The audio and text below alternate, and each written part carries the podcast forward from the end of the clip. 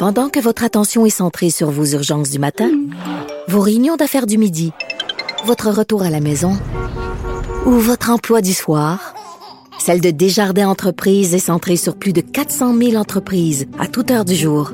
Grâce à notre connaissance des secteurs d'activité et à notre accompagnement spécialisé, nous aidons les entrepreneurs à relever chaque défi pour qu'ils puissent rester centrés sur ce qui compte, le développement de leur entreprise. Cube Radio. En direct à LCN. 17h27, notre duo politique. Mario Emmanuel, euh, aujourd'hui, bonsoir à vous deux. Bonsoir. On va commencer avec le, le comité sur euh, l'ingérence chinoise. Ça se poursuit. Motion adoptée, on vient de le dire, à Ottawa pour demander euh, une enquête. Des experts sont venus dire aujourd'hui que ça, ça ne donnerait rien de plus. Il est question, hein, on le sait, de renseignements très, très, très sensibles. Emmanuel, est-ce que c'est la chose à faire, une enquête publique indépendante, pour avoir les réponses qu'on cherche? Ça dépend de ce qu'on entend par enquête publique. Il y a une chose de claire, Sophie, c'est que c'est pas un comité parlementaire qui va nous donner ces réponses. Les députés passent la moitié du temps à se chamailler et à essayer de marquer des points politiques. Puis quand on regarde les questions, c'est quoi la nature de l'ingérence? Quelle est son ampleur? Et est-ce que les libéraux ont été, le gouvernement Trudeau a été complaisant face à ces risques et ces allégations-là? Mais il n'y a aucune des réponses qui peuvent être données en comité parlementaire parce que c'est public et que ce sont euh, des secrets euh, de sécurité nationale. Une enquête peut prendre plusieurs formes. C'est pas nécessairement une enquête comme la commission Charbonneau ou la commission Gomery. Il y a moyen de confier ça à, je sais pas moi, un ancien juge de la Cour suprême ou un ou deux juges qui ont euh, les, qui peuvent donc voir la preuve et eux, comme mandataires indépendants, dresser un rapport aux Canadiens, nous donner des réponses. Mais la réalité, c'est que ça, ça va prendre minimum deux ans. Mais il y a eu des cas dans le passé, il y a des précédents, il y a moyen de le faire. Ouais. Mario, est-ce qu'on a les, les, moyens, cela dit, en perspective d'avenir, de, de, contrecarrer ces intrusions étrangères dans nos élections, qu'elles viennent de la Chine, de la Russie ou d'ailleurs? Bon, on a des moyens. Je sais pas si on a un moyen euh, parfaitement étanche, là, mais on a un exemple. L'Australie, il y a quelques années, euh, d'ailleurs, a soulevé la colère de la Chine en le faisant, mais a adopté toute une série de lois qui, qui visaient à protéger son système électoral. Euh, la. Chine, la Chine avait boycotté les vins australiens à cause de ça. Mais euh, moi, je pense que M. Trudeau, effectivement, commission d'enquête publique, c'est une chose qui lui est demandée. C'est pas la seule chose. C'est pas la seule chose qu'il peut faire. Il pourrait aussi tourner ça en action en disant, regardez, on a un certain nombre de constats. Euh, on a l'exemple de l'Australie. Euh, moi, je vais demander à mon équipe ministérielle de nous proposer euh, un ensemble de changements de loi pour protéger mieux notre système électoral, etc., etc. Il y a plus qu'une option pour M. Trudeau. Ce qu'il ne peut pas se permettre, c'est de rien faire. Je pense que ce qu'on a vu cette semaine, de, de, de, faire comme si, de minimiser ça, de faire comme si c'était pas grave, c'était pas vraiment important, etc.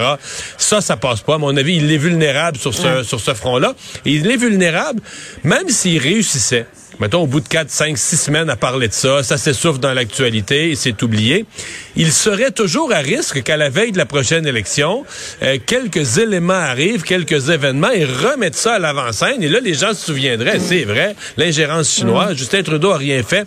Alors c'est très risqué pour lui là, de rester dans l'inaction sur un sujet où il est aussi vulnérable risqué dommageable à moyen long terme. On va revenir sur les problèmes euh, nombreux entraînés par euh, l'entrée dans le monde moderne de la SAC, là, les, les, files d'attente qui sont toujours aussi longues, de toutes sortes d'enjeux, on n'arrive pas à régler. Et là, Emmanuel, malgré qu'elle soit à l'étranger, la ministre des Transports s'est manifestée.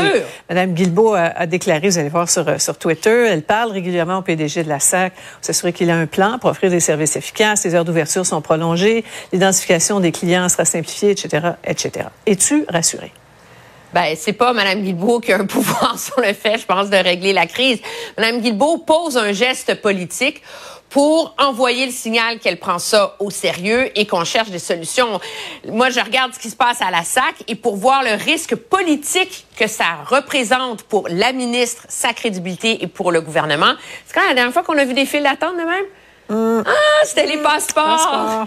Mais justement, le gouvernement euh, Legault veut pas que la SAC devienne les passeports de Québec.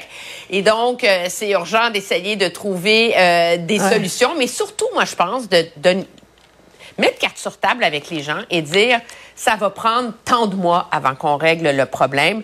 Arrêtez de s'imaginer qu'on peut régler ça rapidement. Ouais, ben dit que ça va revenir à la normale d'ici euh, avril. Je, vais enchaîner sur le prochain sujet parce que je vais vous entendre là-dessus. Euh, on pensait qu'on avait vraiment tout entendu là, la, la, commission parlementaire sur les initiations violentes euh, au hockey mineur. La ministre Charret a changé d'idée, veut réentendre Gilles Courteau, le commissaire de, de la LHJMQ. Emmanuel, Monsieur Courteau s'en va en prolongation, là, mais plusieurs exigent sa démission. Est-ce qu'il sera éventuellement poussé vers la porte?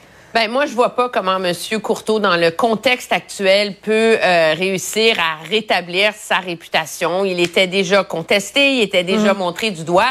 Et là, finalement, il vient dire, mais savez-vous, j'ai dit la vérité, mais j'avais mal fait mes devoirs en venant en comité parlementaire. Finalement, j'ai pas tout dit. Je me rends compte. Mm. Je veux dire, ça, là, c'est absolument néfaste pour lui, mais c'est pas un bon coup pour la ministre Charret, qui avait été un peu prompte à mettre la clé dans la porte. On ben, voilà, voilà, Mario, je vais t'entendre là-dessus. Ça, ça nous dit quoi sur le sérieux de l'exercice? Ben, moi, j'essayais de me souvenir aujourd'hui, j'essayais de trouver un précédent là, euh, de témoins qui soient venus dans des travaux parlementaires sur l'étude d'une question. Et là, euh, sur la base du fait qu'ils n'auraient pas tout dit ou pas bien répondu ou pas complètement répondu, qu'on le fasse revenir la sur la base du travail des journalistes aussi. Oui, oui, qu'on le fasse revenir une semaine ou deux après. J'ai pas de souvenir. Moi, je me souviens pas d'avoir vécu ça quand j'étais député ou après. Donc, c'est une situation assez inusitée. Ceci dit, M. Courteau, je lisais tout à l'heure, euh, il est formel. Il a pas de quitter et il dit qu'il n'y a pas de malaise à répondre aux questions des députés, qu'il va expliquer euh, les, failles dans son témoignage précédent, qu'il n'a rien à se reprocher et donc euh, semble vraiment, vraiment enclin, prêt à faire face à la musique. On va voir ce que ça va donner. Là. Suivra la deuxième période. Merci à vous. Au revoir. Au revoir. Ah, c'est ce qui euh, met un terme à notre émission d'aujourd'hui. Merci d'avoir été des nôtres. Bye bye. Bonne soirée. À demain.